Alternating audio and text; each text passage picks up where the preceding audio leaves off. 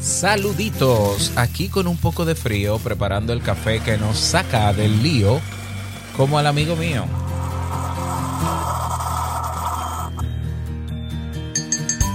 El tema de hoy quien lo propone lo describe así. Hola Robert, me gustaría proponerte que hables de la distimia, ya que es un trastorno que sufrimos entre un 5 y un 6% de la población y que a pesar de que podemos seguir con nuestra vida en la mayoría de los casos, el trastorno la dificulta muchísimo. Muchas gracias y un saludo. Pues hoy hablamos de uno de los trastornos más complejos, la distimia. Así que, con tu tacita en mano, comenzamos. Si lo sueñas, lo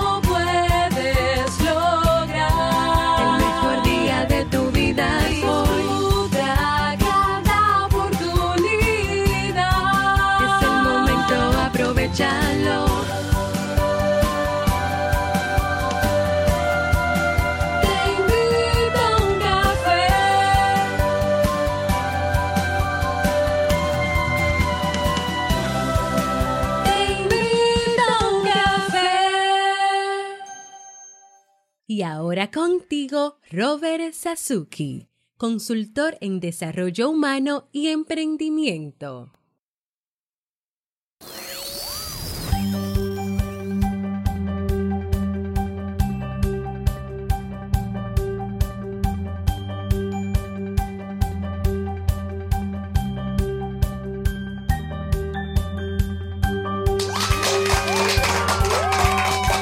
Hola, ¿qué tal? Con esa energía positiva, esos aplausos y aquí tu cafecito. Espero que lo disfrutes. Damos inicio a este episodio, episodio 1029 del programa Te invito un café. Yo soy Robert Sasuki y estaré compartiendo este rato contigo, ayudándote y motivándote para que puedas tener un día recargado positivamente y con buen ánimo. Esto es un podcast y la ventaja es que lo puedes escuchar en el momento que quieras, no importa dónde te encuentres y cuantas veces quieras, solo tienes que suscribirte completamente gratis para que no te pierdas de cada nuevo episodio. Grabamos de lunes a viernes desde Santo Domingo, República Dominicana y para todo el mundo y hoy he preparado un tema como siempre, ¿no? Que tengo muchas ganas.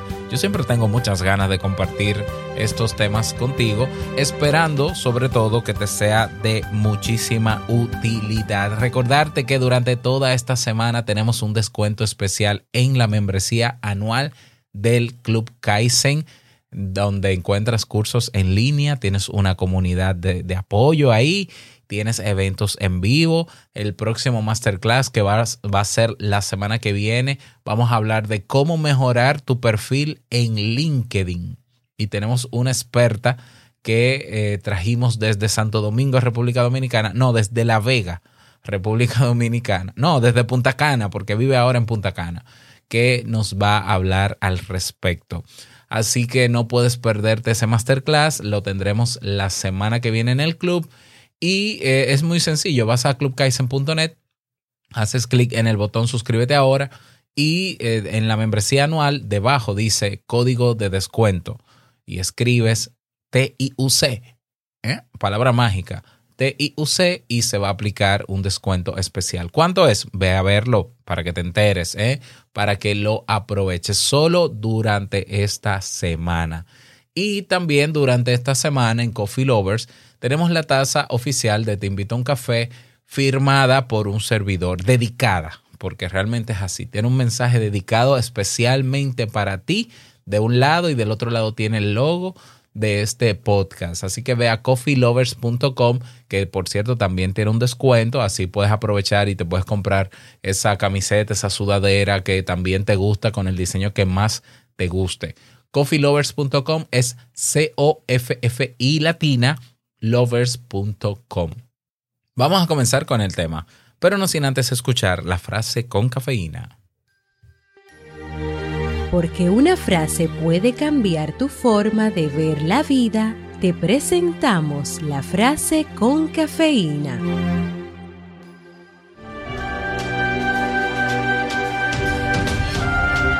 Llorar es un acto de limpieza. Hay una razón para las lágrimas, la felicidad y la tristeza.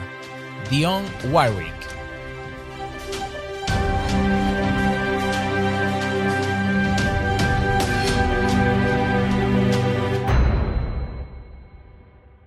Bien, y vamos a dar inicio a este episodio, al tema de este episodio, tema central que he titulado Distimia o el por qué siempre estás triste. Vamos a hablar sobre este trastorno que, que está bien delimitado en los manuales estadísticos y de psicodiagnóstico en el mundo y ha sido obviamente a petición de eh, una de nuestras oyentas, tiucoyentas de Te Invito a un Café, que por cierto está, es parte de la comunidad en, en Telegram, ¿no?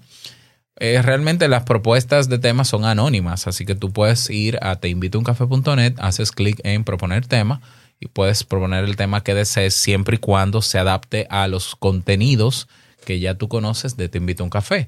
Recuerda que los temas de pareja yo no los trabajo en Te Invito a un Café, sino que lo trabajamos Jamie y yo en el podcast Entre Pareja. Sí, si no sabías que tenemos un podcast sobre temas de pareja, eh, se llama así mismo Entre Pareja, separado.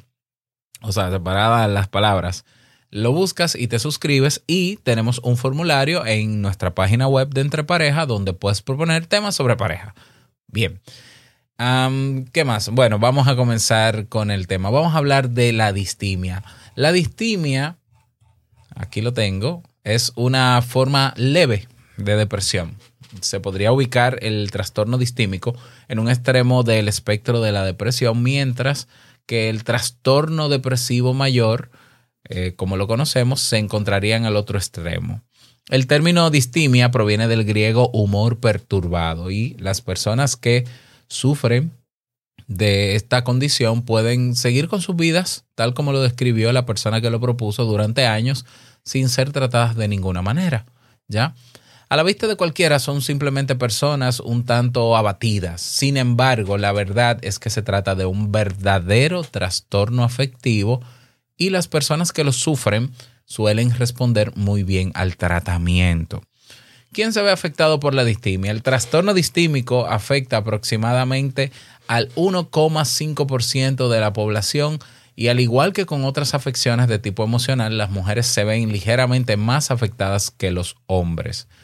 Es importante no confundir un periodo de, de tristeza concreto con distimia, ya que cualquier persona puede sentirse triste du- durante alguna etapa de su vida debido a diferentes razones y eso es normal. Es decir, si terminaste con tu relación de pareja, es lógico que te sientas triste, ¿ya? Y tienes que vivir esa tristeza y esa tristeza es normal, aunque se sufra mucho.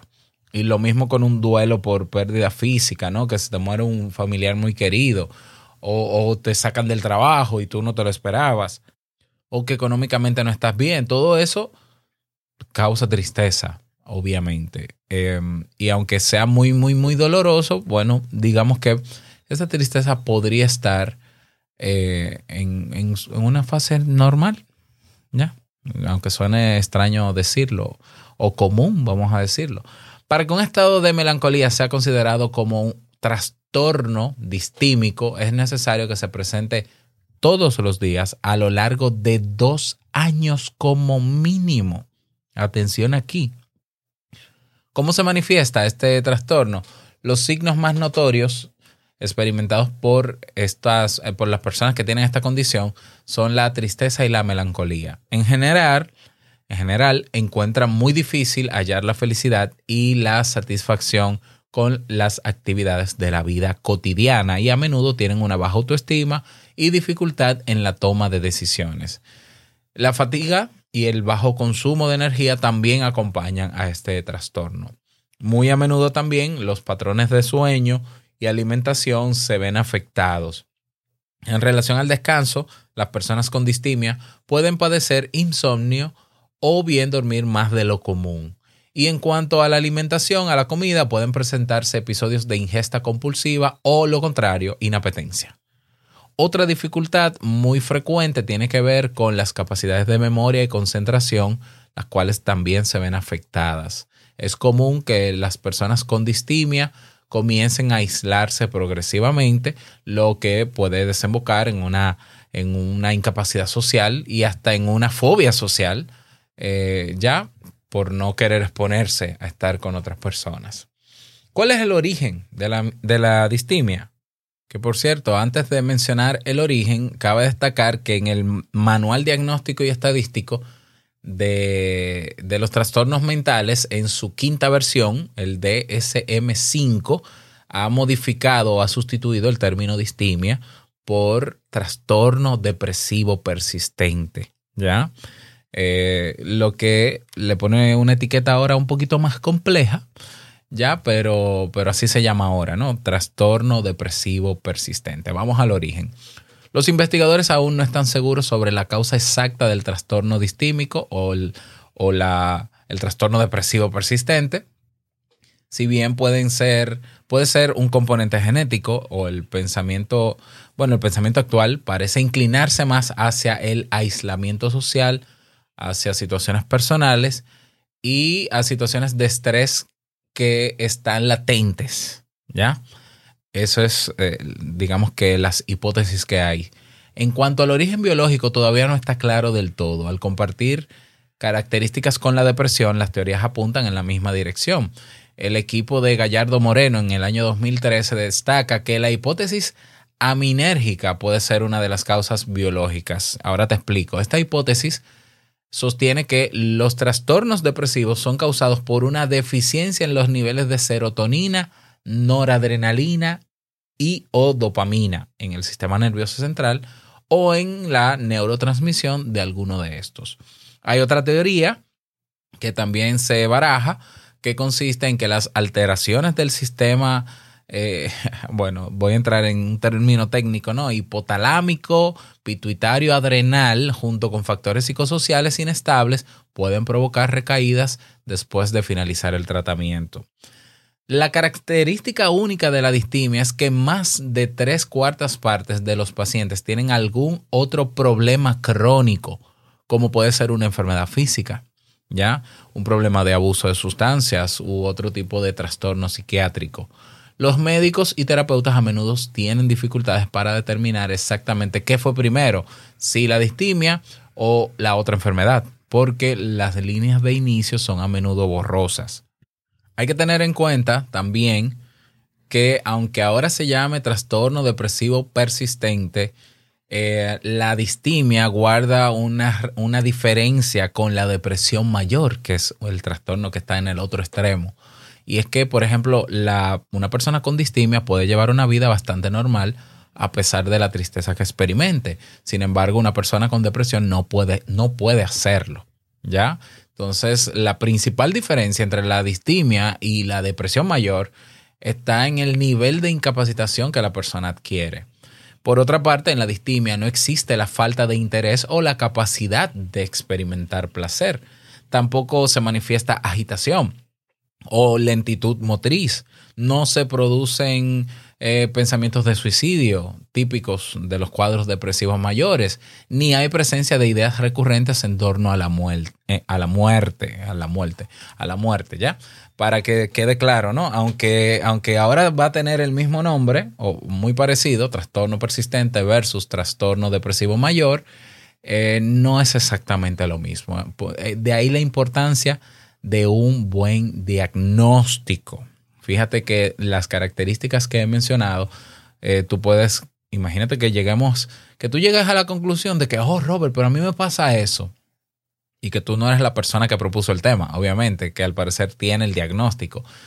Ah, Robert, a mí me pasa eso. Entonces yo tengo distimia. Ve a un especialista, a un psicólogo clínico, para que haga el diagnóstico con los criterios que tiene y con los métodos de evaluación que tenga. ¿Ya? Y entonces con el diagnóstico, tú puedes decir, bueno, lo tengo. Eh, claro, no te puedes quedar en lo tengo. ¿Ya? Porque ¿qué, qué tan emocionante puede ser saber que yo tengo ese trastorno si no voy a hacer nada con eso? No, ahora hay que buscar ayuda. Pero bueno, te voy a dar algunas recomendaciones. Eh, bueno, sí, te voy a hablar primero de en qué consiste el tratamiento de la distimia y luego te voy a dar algunas recomendaciones que quizás te puedan servir en el día a día. Las opciones para tratar el trastorno distímico conllevan un profundo trabajo con el paciente para determinar las causas subyacentes. Ojo, esto es un trastorno que tiene solución, es decir, que se puede tratar y muchos pacientes mejoran mejoran y salen del cuadro a menos que haya una condición biológica o física que lo impida. ¿Ya?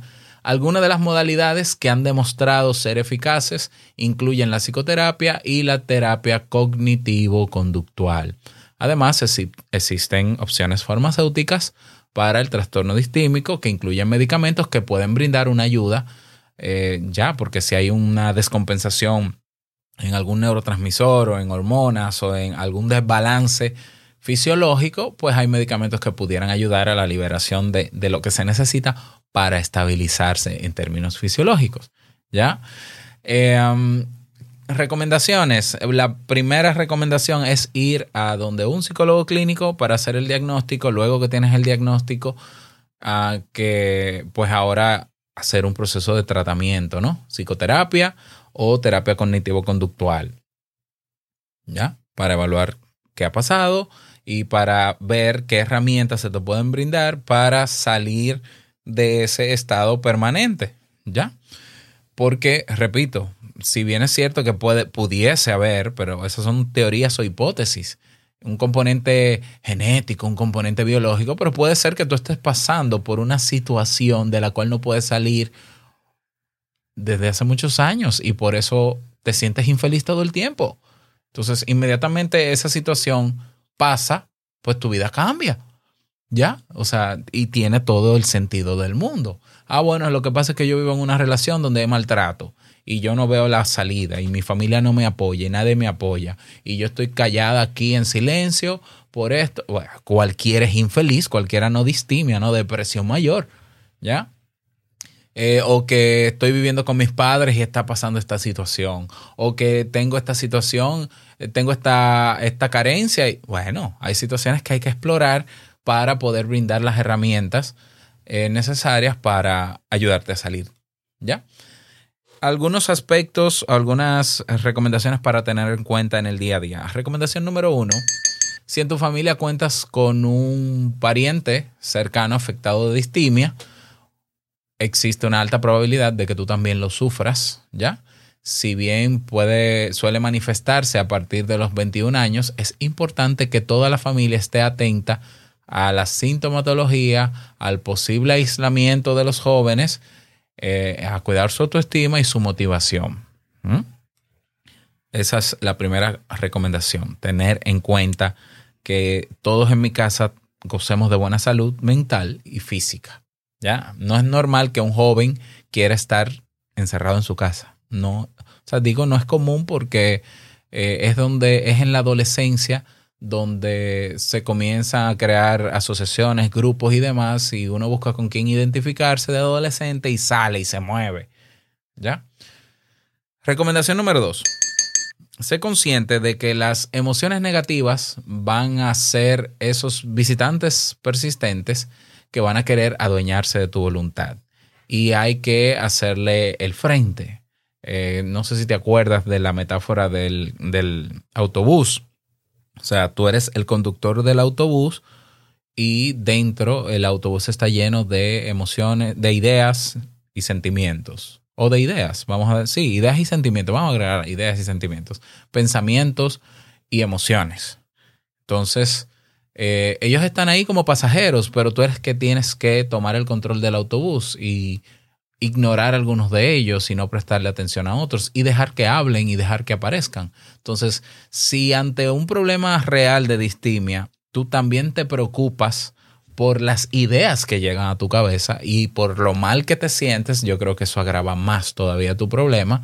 Entonces, en ese caso tenemos que entrenarnos para dejar pasar esas ideas y dejar pasar esos sentimientos. ¿Ya? ¿Qué ayuda bastante? El mindfulness, la práctica de la atención plena o meditación. Está comprobado que ayuda no a, no a controlar la mente. Bueno, a controlar la mente no, a dejar que la mente se tranquilice y a simplemente no prestar atención a todo lo que pasa por nuestra mente, que es demasiada cosa, ¿ya? Entonces ahí puede ayudar mucho técnicas de mindfulness. Mindfulness, por cierto, tenemos un curso completo de mindfulness en el Club Kaizen en la carrera de desarrollo personal. Y recomendación número tres, Ilusiónate por la vida y por ti mismo. Claro, yo sé que es bonito decirlo. Las aficiones son siempre muy importantes, nos dan pasión y nos marcan rutinas. El tener hábitos en nuestro día a día que nos obliguen a relacionarnos, a salir de casa, es muy importante. Busca relacionarte, sal a caminar, pasea, eh, presta atención a lo que ocurre a tu alrededor, respira, ríe, escribe, escribe, ayuda muchísimo.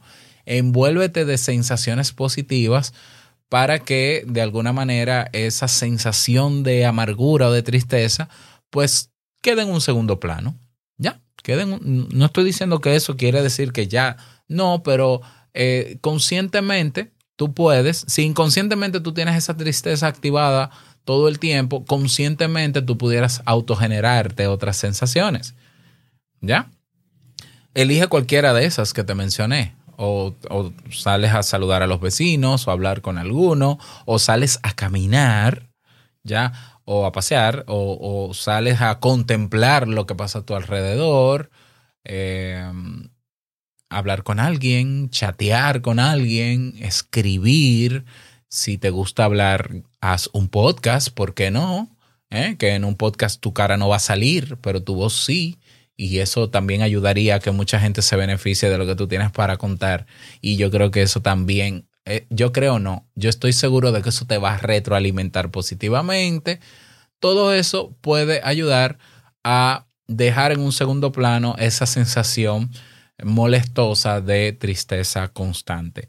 Pero, repito, la mejor de las recomendaciones es estar en manos de un especialista que te ayude con las mejores herramientas posibles, posibles a salir de esa situación. Bien.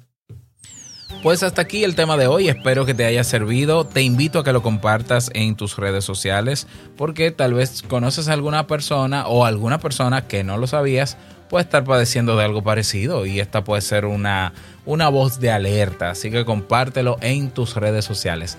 Nada más quiero desearte que pases un bonito día, que lo pases súper bien. No olvides que en teinvitouncafe.net tienes todo lo que necesitas para interactuar en este podcast. No olvides que el mejor día de tu vida es hoy y el mejor momento para comenzar a caminar hacia eso que quieres lograr es ahora. Nos escuchamos mañana en un nuevo episodio. Chao.